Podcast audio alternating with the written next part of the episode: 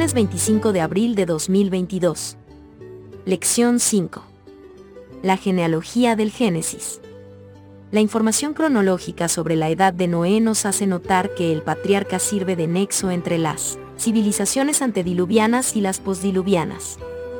Los dos últimos versículos de la historia anterior, Génesis capítulo 9, versículos 28-29, nos remontan al último eslabón de la genealogía de Adán, Génesis capítulo 5, versículo 32.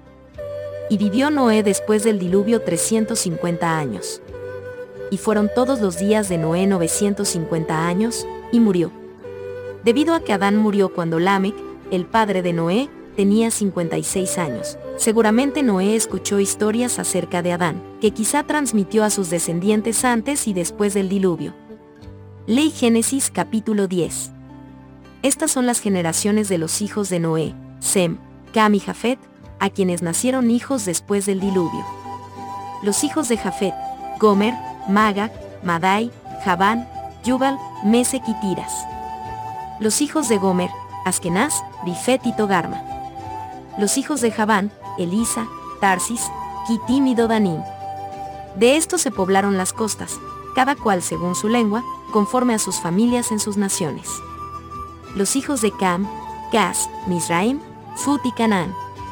Siete y los hijos de Cas, Seba, Javila, Sapte, Rahama y Sapteca. Y los hijos de Rahama, Seba y Dedán. Y Cas engendró a Nimrod, quien llegó a ser el primer poderoso en la tierra.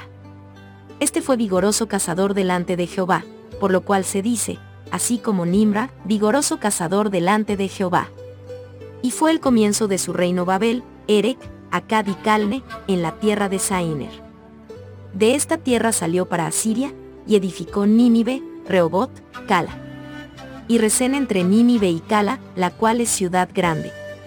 Misraim engendró a Ludim, a Anamim, a Leabim, a Naftrim, a Patrusim, a Casluim, de donde salieron los filisteos, y a Caftorim, y Canaán engendró a Sidón su primogénito, a Het, al Jebuseo, al Amorreo, al Jerjeseo, al Ebeo, al Araceo, al Cineo, al Arbadeo, al Semareo y al Amateo, y después se dispersaron las familias de los cananeos. Y fue el territorio de los cananeos desde Sidón, en dirección a Girar, hasta Gaza, y en dirección de Sodoma, Gomorra, Adma y Seboim, hasta Laza. Estos son los hijos de Cam por sus familias, por sus lenguas, en sus tierras, en sus naciones. También le nacieron hijos a Sem, padre de todos los hijos de Heber y hermano mayor de Jafet. Los hijos de Sem fueron Nilem, Asur, Arfaxad, Lud y Aram. Y los hijos de Aram, As, Huel, Geter y Mas. Arfaxad engendró a Sala y Sala engendró a Heber. Y a Heber nacieron dos hijos, el nombre del uno fue Pelec, porque en sus días fue repartida la tierra y el nombre de su hermano, Joctán. Y Joctán engendró a Almodad, Selef, Asarmabet, Gera, Adoram, Usal, Dikla, Obal, Abimael, Seba, Ofir, Javila y Jobab, todos estos fueron hijos de Joctán. Y la tierra en que habitaron fue desde Mesa en dirección de Cefar, hasta la región montañosa del oriente. Estos fueron los hijos de Sem por sus familias, por sus lenguas, en sus tierras, en sus naciones. Estas son las familias de los hijos de Noé por sus descendencias, en sus naciones, y de estos esparcieron las naciones en la tierra después del diluvio.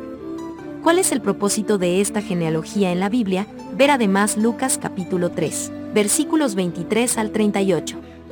Jesús mismo al comenzar su ministerio era como de 30 años, hijo, según se creía, de José, hijo de Elí, hijo de Matat, hijo de Leví, hijo de Melqui, hijo de Jana, hijo de José, hijo de Matatías, hijo de Amós, hijo de Nahum, hijo de Esli, hijo de Nagai, hijo de Mat, hijo de Matatías, hijo de Semei, hijo de José, hijo de Judá, hijo de Joana, hijo de Reza, hijo de Zorobabel, hijo de Salatiel, hijo de Neri, hijo de Melqui, hijo de Adi, hijo de Cosam, hijo de Elmodam, hijo de Er hijo de Josué, hijo de Eliezer, hijo de Jorim, hijo de Matat, hijo de Leví, hijo de Simeón, hijo de Judá, hijo de José, hijo de Jonán, hijo de Eliakim, hijo de Melie, hijo de Mainán, hijo de Metate, hijo de Natán.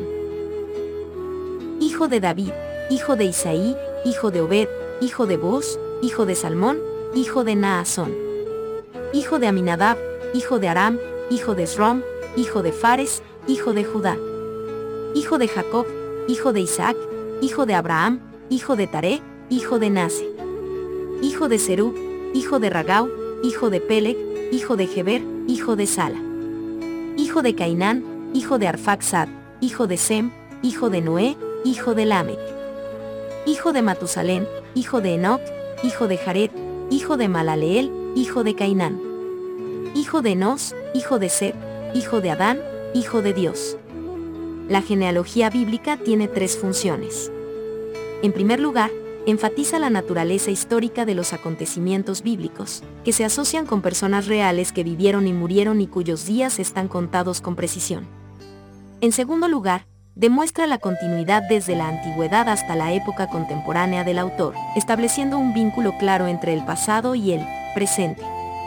En tercer lugar, nos recuerda la fragilidad humana y el trágico efecto de la maldición del pecado y sus mortíferos resultados sobre todas las generaciones subsiguientes. Fíjate que la clasificación de camitas, semitas y jaféticos no sigue un criterio claro. Las 70 naciones prefiguran a los 70 miembros de la familia de Jacob y a los 70 ancianos de Israel en el desierto. La idea de una correspondencia entre las 70 naciones y los 70 ancianos sugiere la misión de Israel hacia las naciones, cuando el Altísimo hizo heredar a las naciones, cuando hizo dividir a los hijos de los hombres, estableció los límites de los pueblos según el número de los hijos de Israel. En este mismo sentido, Jesús envía a 70 discípulos a evangelizar a las naciones. Lo que esta información nos muestra es el vínculo directo entre Adán y los patriarcas. Todos son personajes históricos, personas reales desde Adán en adelante. Esto también nos ayuda a comprender que los patriarcas tuvieron acceso directo como testigos y que tenían recuerdos personales de estos acontecimientos antiguos. Lee Mateo capítulo 1, versículos del 1 al 17. Libro de la genealogía de Jesucristo, hijo de David, hijo de Abraham. Abraham engendró a Isaac, Isaac a Jacob, y Jacob a Judá y a sus hermanos. Judá engendró de Tamar a Fares y a Sara, Fares a Esrom, y Esrom a Aram. Aram engendró a Aminadab, Aminadab a Naasón, y Naasón a Salmón. Salmón engendró de Raab a Bus, Bus engendró de Ruth a Obed, y Obed a Isa. Isaí engendró al rey David, y el rey David engendró a Salomón de la que fue mujer de Urías. Salomón engendró a Roboam, Roboam a Abías, y Abías a Asa. Asa engendró a Josafat, Josafat a Joram, y Joram a Usías. Usías engendró a Jotam, Jotam a y Acaz a Ezequías. Ezequías engendró a Manasés, Manasés a Amón, y Amón a Josías. Josías engendró a Jeconías y a sus hermanos, en el tiempo de la deportación a Babilonia. Después de la deportación a Babilonia, Jeconías engendró a Salatiel y Salatiel a Zorobabel. Zorobabel engendró a Abiud, Abiud a Eliakim y Eliakim a Azor. Azor engendró a Sadoc, Sadoc a Akim y Akim a Eliud. Eliud engendró a Eleazar, Eleazar a Matán, Matán a Jacob. Y Jacob engendró a José, marido de María, de la cual nació Jesús, llamado el Cristo. De manera que todas las generaciones desde Abraham hasta David son 14, desde David hasta la deportación a Babilonia, 14, y desde la deportación a Babilonia hasta Cristo, 14. ¿Qué nos enseña este pasaje acerca de la historicidad de toda esta gente? ¿Por qué es importante para nuestra fe saber y creer que fueron personas reales?